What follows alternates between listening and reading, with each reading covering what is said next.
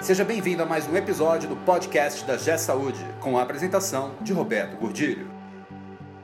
Olá, eu sou Roberto Gordilho e hoje nós vamos falar sobre a cultura do si.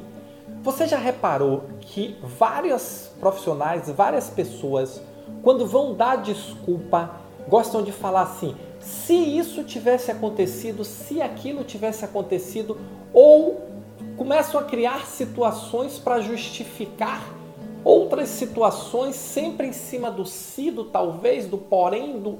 Você já reparou isso? Esse podcast é um oferecimento da G Saúde. Acesse www.gsaude.com.br. Certa vez eu estava numa reunião, eu estava conduzindo uma reunião num cliente e aí começou essa discussão da cultura do si.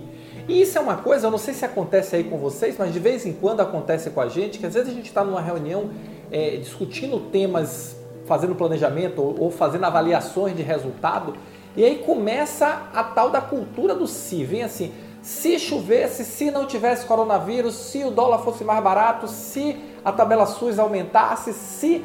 E aí começa o se virar hipótese para tudo. E aí você perde o foco da reunião.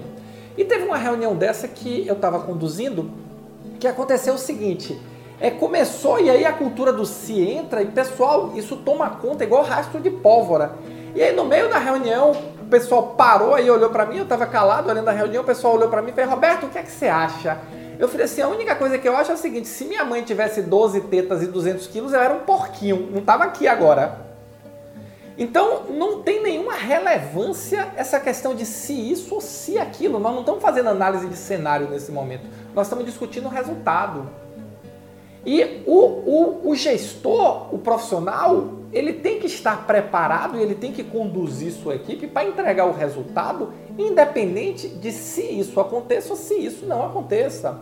Na verdade, quando você está fazendo o seu planejamento, você tem que trabalhar a sua análise de cenário. A partir daí, você tem que executar o seu planejamento, avaliando sempre os cenários para corrigir o rumo para entregar o resultado.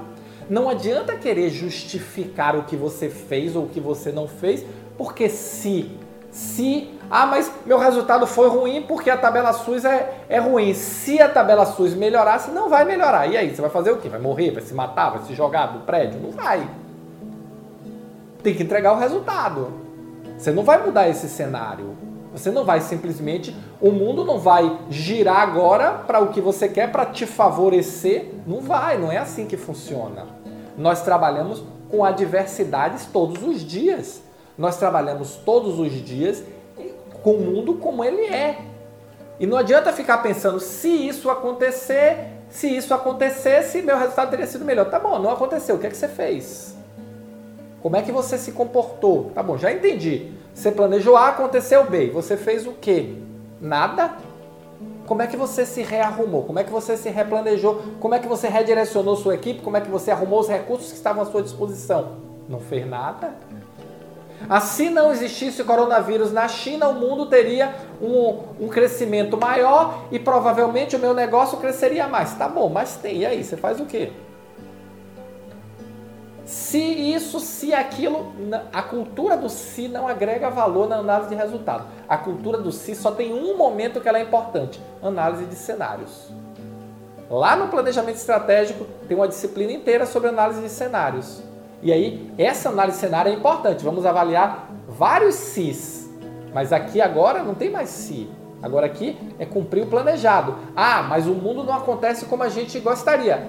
Fato, nunca vai acontecer o general Eisenhower dizia que todo planejamento é perfeito até o dia que começa. A partir daí ele começa a falhar. Mas o ato de planejar é muito importante. Porque o ato de planejar vai nos proporcionar reações rápidas ao que acontecer. Então, a gente precisa acabar com essa cultura do si. Se não pode servir para dar desculpa, se não pode servir para justificar meta não alcançada, se não pode servir para justificar resultado abaixo da meta, não pode. Se só serve para análise de cenário no planejamento. Fora isso, é encarar. Se a regra mudou, se o mundo mudou, se, se choveu, se fez sol, se está nublado, não interessa. Se prepare para responder a cada cenário. Isso é o que vai fazer você um gestor extraordinário da saúde. A capacidade de reação aos diversos cis que vão acontecer com a mais absoluta certeza, esse jogo de cintura é o que vai te fazer entregar resultado acima da média de forma contínua e consistente. O resto é trabalho. O resto é mobilizar os recursos que estão à sua disposição para entregar o resultado que foi acordado com você e que é esperado pela instituição. Ah, Roberto, eu não sei qual é o meu resultado. Bom, esse é um outro problema que nós vamos tratar num outro vídeo. Mas você precisa saber qual é o resultado que você está perseguindo, que a sua equipe está perseguindo. Precisa ter meta.